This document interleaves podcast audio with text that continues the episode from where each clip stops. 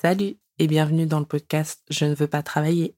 Pour atteindre ses rêves, Philippe Edouard n'a pas hésité à tout plaquer. Il connaît sa valeur et n'est plus en phase avec son mode de vie actuel. Alors un beau jour, il prend la décision d'opérer un grand changement en quittant son CDI et sa zone de confort. Au cours de cet échange, il partage son parcours et ce qui l'a poussé à entamer rapidement sa quête de liberté. Il nous fait également part de son projet professionnel, Fenzi, sa marque de maroquinerie qu'il a l'intention de créer. De salarié sous-estimé à traducteur indépendant et porteur de projets, Philippe Édouard ouvre les portes de sa vie intime au micro de Je ne veux pas travailler.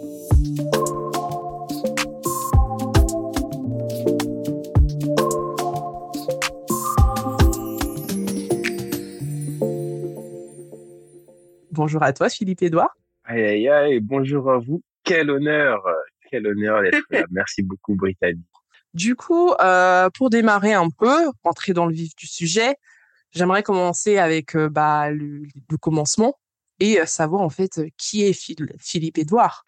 Pas de souci. Alors là, fou, on, on remonte à 28 ans, bientôt 29 ans en arrière. Mince, ça se fait vieux. Hein. 29 ans en arrière, Cameroun, Yaoundé. C'est là-bas que je suis né, moi. Je suis né au Cameroun, j'étais tout petit. Mais on va fast forward tout ça. J'aimais bien dessiner. C'est euh, très important. J'aimais beaucoup, beaucoup dessiner. J'ai toujours regardé les mangas. C'est les plus vieux souvenirs que j'ai. C'est quoi? C'est Dragon Ball. je regardais Dragon Ball, je dessinais Dragon Ball. ah, je, faisais des dessins des, des Disney, des princesses Disney ou des dessins, peu importe les trucs de Disney. Je les vendais à un euro à l'école, je me souviens ça arrivait, j'ai toujours continué là-dedans. J'étais bon en art plastique. Ça a toujours été mon truc de, l'art, le dessin. Ça s'est arrivé à 7-8 ans en France. J'ai fait quelques tours pendant 4 ans dans des villes autour d'Auxerre. J'ai énormément déménagé. Ensuite, je suis arrivé dans un village à côté d'Auxerre, mais bon, l'école basée à Auxerre, j'y suis resté jusqu'à la fin du lycée. Donc, il y a 18 ans, je suis parti aux États-Unis pour revenir à 24 ans. Donc tu pars aux États-Unis, qui était bien préparé depuis la première, tu savais que voilà, tu allais faire tes études supérieures euh, au State. tu pars là-bas, tu fais un associate degree in graphic design. C'est l'équivalent d'une licence, ça se fait en deux ans, mais ça revient à une licence, un bac plus deux. Donc tu fais un associate degree in graphic design. Tu fais un bachelor degree in communication and journalism. Exactement. Là, c'est dans une university, Shippensburg University. Très bien. Et ensuite, fin de tes études. Donc, tu m'as dit que c'était pas prévu que tu rentres. C'est mhm. encore un autre changement de vie brutal. Non planifié, celui-là. À la France, de toute façon, quand j'y vais en vacances, ça veut pas que je m'en aille. et, tu avais des ouvertures euh, à ce stade-là, même s'il te restait un semestre. Tu avais des ouvertures, de carrière? De, de carrière ah, J'ai euh, réussi à finir mon diplôme, hein, de toute façon. Ah, d'accord, ok. Je l'ai fait en ligne et ils m'ont demandé de faire un stage et je l'ai fait à Atos. Et après, j'ai eu mon diplôme à Atos avec un stage à Atos. C'est comme ça que derrière, après le stage d'Atos, ils m'ont dit CDD, CFPJ. Un an de plus d'école. Mais ouais, non, ça va, ça m'a pas, on a trouvé un moyen, il me restait un semestre, j'avais fait six ans d'études, ils ont été assez gentils, ils m'ont dit, OK, on va te faire des cours spéciaux en ligne, tu vas suivre à peu près le même programme. Tu fais un stage, ça va te compter deux classes. Une fois que ton stage il est validé, un stage dans le même euh, dans le même euh, major évidemment, dans le même euh, mm-hmm. programme. Du coup, j'ai fait communication, relations presse à Atos. Ah, ils m'ont validé mon diplôme à l'étranger, dernière année à Paris. Nouvelle vie, Paris, nouvelle étape. C'est là justement où on s'est rencontrés du coup en master 1. Ensuite, on, on est diplômé. Ouais. Et puis arrive le Covid, diplômé. Exactement. Puis un jour, euh, je vois sur ton LinkedIn que tu es financial analyst. Est-ce que tu peux m'expliquer comment ça s'est fait? En CDI en plus. CDI en plus, c'est marrant. Bah du coup, moi, quand je reviens en France, L'objectif, c'est de finir mes études. Aussi simplement que ça, ça a été interrompu en plein milieu. J'avais pas prévu d'être là en France. On passe en mode euh, renouvelle vie. On connaît déjà ce qu'il faut faire. on trouve un toit, on trouve un, travail ou l'école, enfin quoi que ce soit. Donc, une fois que j'avais mon stage à Atos, il y a eu le Covid, comme tu as dit, et moi, c'était obtenir un CDI à Atos pour avoir un appart, parce que première étape quand tu arrives à un endroit, c'est avoir un lieu pour vivre. Je partageais l'appart avec ma sœur de chez ma tante. Il me fallait mon appart. Trois ans à vivre tout seul aux États-Unis. J'arrive en France, je suis dans un appart d'une chambre avec ma sœur. Pour relancer à zéro. Mhm. Mais pour l'appart, on en France, c'est compliqué, il faut un CDI. Covid arrive, euh, du coup, Atos, ils me disent, euh, enfin, ils ont bloqué tous les budgets personne qui était sous CDI n'est renouvelé et les CDI, tous les CDI sont finis, euh, tous les stages sont terminés. Il y a eu quelques licenciements, je crois même, pas, pas énormément, non, ça n'a pas fait une vague. Il y a, enfin, Covid a frappé. Et à partir de là, je me retrouve donc au chômage non prévu, mais bon, de toute façon, les crises, hein, on, les connaît. Ouais, une bonne partie de la France s'est retrouvée euh, sans activité, enfin, provisoirement en tout cas. Exactement. Après, c'était, enfin quand, quand c'était en temps partiel, tu vois, c'était fun de Covid. Le chômage, bon, moi il me fallait juste un appart. Moi vraiment c'était objectif appart appart, sauf que les règles de la France c'est CDI. Du coup j'ai postulé, postulé, postulé. Il y a une boîte anglaise pour un boulot en chez eux en tant que enfin ils disent financial analyst, ça sonne bien, hein. c'est ce qui était marqué sur le contrat. Mais en vrai, c'est de l'administration financière, c'est que tu gères les les dossiers de de leurs clients, de leurs agents, des gens qui font des transferts d'argent pour pouvoir faire des transferts d'argent à l'étranger. Bah, tu regardes leur dossier, tu regardes les papiers, euh, ces cartes d'identité, CV, tu analyses des trucs de finance. Tu vois juste des documents de gens qui veulent passer. C'est vraiment de l'administration pure. Et ils m'ont fait, moi, je voulais 2000 balles. J'ai, attends, moi, je reviens des États-Unis. J'ai, maintenant, je, je finis à CFPJ. Ça fait troisième diplôme. Je parle trois langues. Ça fait bac plus six je veux juste un appart, les gens. Enfin, je leur demande un CDI de 2000, même je veux juste au moins 2000 net on a à Paris, c'est le minimum. Enfin, il faut largement mieux que ça. À, ce moment-là, je commençais déjà à péter un câble. Mais ils m'ont donné 2000 bruts et ils me disent un CDD de 6 mois d'abord pour, ah, tu sais quoi, vas-y. si, si vous me promettez 2000 net avec le CDI derrière, il n'y a pas de souci, on s'est entendu. Moi, j'ai été clair. Au bout du deuxième jour, j'étais voir. Je me souviens, premier jour, il met les 2000 bruts, je regarde le contrat. J'hésite. Deuxième jour, il me dit non, je vais regretter si je parle pas.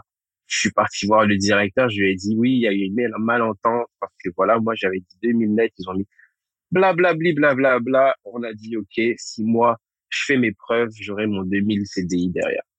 Six mois passent, j'obtiens mon CDI, je vois il est toujours à 2000 bruts. Là, je me suis dit wesh, wesh, euh, wesh, je me souviens, enfin, ça va être public le podcast. Hein, il était très gentil, le directeur. Il n'y a rien contre lui. Et il m'avait fait un discours. Je me souviens, il le jour de mon CDI, de, de signer le CDI, il m'emmène à la cuisine, il me paye un café et il commence à me faire un discours sur les valeurs de la vie, de l'argent, des machins. Mmh. Comment un cousin, il est parti aux États-Unis, il a gagné l'argent, l'autre il est en France, il a une vie. Enfin, il blablabla. Bla, bla, En tout cas, félicitations, tu nous rejoins, CDI, blabla. Ok il me donne le contrat pour signer. Moi, dans ma tête, c'est juste 2000 CDI. Je regarde, je vois 2000 bruts, je dis, qu'est-ce 2000 bruts, c'est quoi? C'est, en net, en net, c'est 1008, un truc du genre? C'était 1700. 1007, ouais. Ok. Ouais. À Paris, en à plus. À Paris. Même Macron, il a dit 3000. Et encore, c'est chaud. Ouais. il a dit en dessous de 3000, c'est chaud. Mais mon gars, tu sais qu'en dessous de 3000, c'est chaud, mais tu sais que ça coûte plus de 3000 de vivre ici. Commençons juste par le loyer. En vrai, si on coupe juste les loyers. Mais bon, c'est une discussion pour un autre jour. Je pense que tu as eu cette désillusion que beaucoup de jeunes diplômés ont. C'est-à-dire que tu, tu sors de, de l'école et ouais. tu as de l'expérience. Donc, tu as fait de l'alternance. Je rappelle quand même que tu étais euh, quoi, PR and Media Officer, par exemple, à Atos. Tu avais aussi des expériences euh, bah, dans des boîtes américaines. Et tu arrives quand même avec un diplôme américain, un diplôme français, comme tu disais. Bac deux diplômes américains. Deux diplômes américains. Deux, diplômes américains, effectivement. Et un bachelor. Donc, tu as un bac plus 6. Tu es bilingue. Oh. Trilingue. Je parle espagnol aussi. Surtout avec le retour des États-Unis, ça m'a mis sans, pas, sans problème l'espagnol. Et euh, on te propose 1700 euros. 2000 bruts, c'est 1500. 1500, 2000 bruts. D'accord.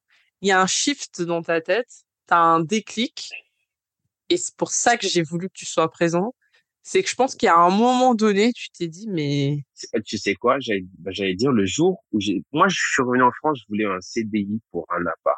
Le jour où j'ai signé mon CDI, j'étais tellement déprimé. C'est la première fois, j'ai dit à mon collègue Hamza, viens, on va boire un verre. Il m'a dit non, j'ai fait, j'ai dit, j'ai vraiment besoin de boire un verre. Et à un moment au bar, j'ai dit, je peux avoir une cigarette, s'il te plaît. Et je commence à tirer, c'est dégoûtant, mais la vie aussi, elle est dégoûtante. Je fume la cigarette. À la moitié, je dis, tiens, tu l'avais, sinon je vais l'écraser, c'est horrible. Mais je me souviens, tu dois être content quand tu signes un CDI. Hein. Enfin, là, c'est le, le lendemain quand je l'ai signé, il m'a, il m'a monté à 2200 brut. Ça fait 1700 euros. Mais j'avais mon CDI, mais j'étais vraiment pas content. Ah, c'est là où il y a le déclic. Ça, je me suis dit, tu sais quoi? L'objectif reste le même. Tu te souviens, c'est quoi l'objectif? Trouver ton appartement. Exactement. On reste juste focus. Le reste, la vie va, va t'envoyer des trucs à gauche à droite. Reste focus. Une fois qu'on a eu le CDI, on a cherché l'appartement. Et quand j'ai eu l'appartement, après le déclic dont on parlait tout à l'heure, c'est là que je suis retourné les voir et, et les gens, je vous avais dit dès le départ que je voulais juste un appart. Et donc maintenant, j'ai trouvé mon appart. Euh, Est-ce que je peux avoir mes 2000 balles? Ils m'ont dit non. Je leur ai dit, peace. On n'a pas bégayé. Ah non, on n'a pas bégayé. On a eu plusieurs conversations dès le deuxième jour avec le, le directeur. Lui et moi, c'était carré. C'était j'ai 20, je sais plus j'avais quel âge à ce moment-là. Tu en vrai, ça vient avec l'âge aussi. Hein. Quand t'es jeune, tu vas pas oser à 22 ans aller parler à un directeur. Je me souviens le premier jour, quand je vois mon contrat de 2000 brut, j'ai, j'ai, j'ai, réfléchi toute la journée avant d'y aller. C'est le lendemain, je me suis dit, vas-y, faut y aller, faut arrêter si tu vas pas. Ils vont garder à 2000 brut pendant 10 ans sinon. Mais bon, c'est avec euh, l'âge que tu prends de, de ça.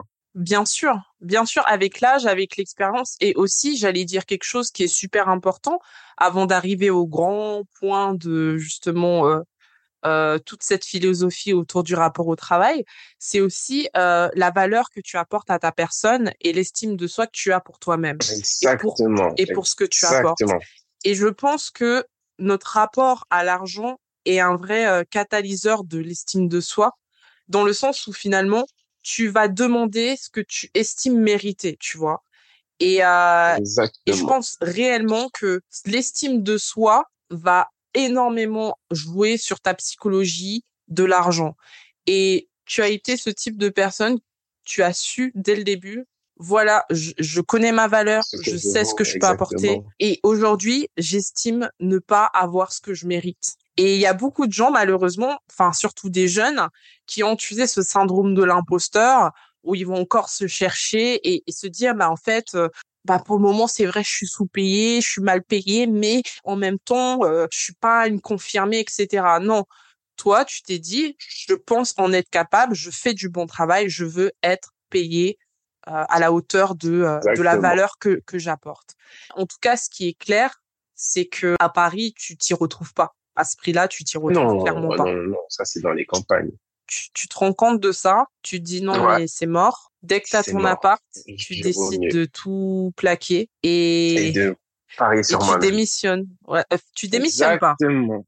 Je m'arrange à faire un, un comment on appelle ça? À l'amiable enfin, je sais pas c'est quoi là de conventionnel rupture conventionnelle. exactement. Moi dans tous les cas j'allais démissionner. J'étais en mode non enfin il fallait le chômage mais j'allais partir. Dans tous les cas il fallait je trouve un moyen d'avoir le chômage. J'allais faire une me reconvertir à l'école ce que j'ai fait j'ai fait un truc de maroquinerie ou alors j'allais faire peu importe un stage mais j'allais partir. C'est je vaux mieux que ça j'ai des compétences pour me faire l'étude et le truc c'est que ça arrivait en même temps que ils ont appelé ça the, Great Quit, la grande démission.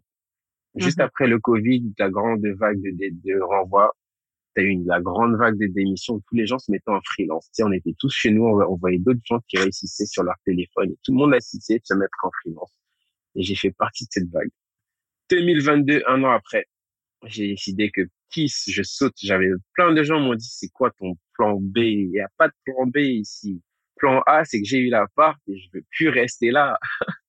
on verra le reste plus tard. En vrai, on verra le reste plus tard. J'adore. Tu sais, on a... j'ai un épisode de podcast qui va sortir qui s'appelle euh, Mon plan B, c'est mon plan A. Mais et euh, à ce niveau-là, je suis un peu pareil que toi. C'est-à-dire que dans une certaine mesure, quand tu penses toujours au plan B, c'est que tu vas échouer. Ouais, c'est que tu te prépares mentalement à l'échec de, de ton projet initial. Et moi, je sais que je suis quelqu'un quand je veux quelque chose, il y a, enfin, ah bah, je, je, je, me donne les moyens. Après, ça peut ne pas marcher, hein. Mais alors à ce moment-là, c'est que c'est pas, c'est pas fait pour moi. C'est pas mon destin. Et à ce moment-là, bon bah, je rebondis, tu vois. Mais euh, j'ai toujours fonctionné comme ça. Mon plan B, c'est mon plan A. T'as bien raison. je pense qu'on est un peu pareil à ce niveau-là. Pareil, pareil. Moi, je suis comme ça. Moi, je suis très avant. Après, tu vois, ça vient de ma vie aussi. Moi, ma vie, c'est vraiment des, tu sais pas ce qui se passe et boum, et vas-y, viens, on découvre et viens voir. Enfin, j'aime bien, c'est fun, hein. C'est plus exciting. Moi, je me vois pas avoir un boulot, me réveiller tous les matins. Déjà, depuis que je suis gamin, déjà très gamin, je me, je me, je me disais, c'est la NBA ou rien. je ne vois pas me lever, prendre ma mallette, aller au travail, m'asseoir derrière l'ordinateur, et tape, rentrer chez moi. Non. Après, c'est une bonne vie pour beaucoup de gens. Hein. Pour elle, pour la majorité des gens, c'est une très, très bonne vie. Je connais des gens, ils ont leurs 1500 balles. Ils ont de quoi, euh, ils sont plusieurs dans le foyer, un, un mère, une mère, un mère, une père, ils ont 3000, 4000 balles dans le foyer. Ils sont bien, ils vont au travail, ça leur, ils rentrent chez eux, ils ont le, ils ont l'esprit sain, ils sont avec leur famille mais vivez comme ça. Allez en vacances deux, trois fois par an, à gauche, à droite, prenez des week-ends, faites des ponts. C'est une très, très, très bonne vie pour beaucoup de gens. C'est un peu, ouais, c'est la vie un peu euh, classique. Enfin, c'est, c'est presque le chemin qu'on nous vend, en fait, qu'on fait des bah, études. C'est le chemin qu'on nous vend.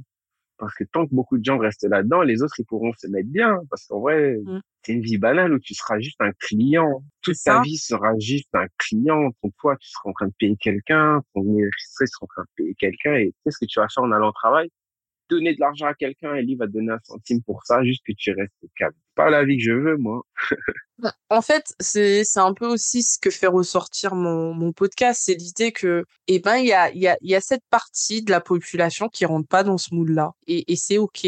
On va pas se mentir. Quand tu es entouré de personnes qui ont le même mindset que toi, tu arrives à à l'exprimer, tu arrives à le verbaliser et tu te sens mieux.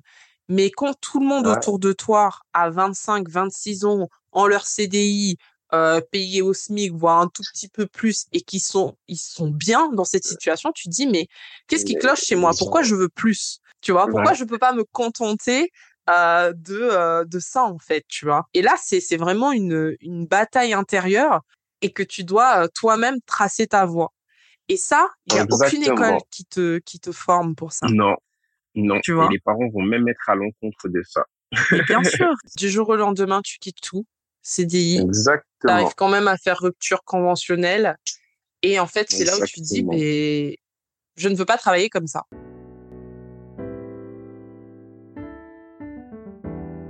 Dans le prochain épisode. Qu'est-ce qui est arrivé C'est que j'ai atteint le fin fond du fin fond financièrement. j'ai atteint l'épisode où j'avais même plus un euro. J'ai atteint le fin fond. J'ai fait six mois sans revenu fixe. Je pense que le travail, tu vas toujours le fournir mais euh, c'est comment tu vas le tu, tu, vas le vivre au quotidien en fait qui est la préoccupation de beaucoup de, de personnes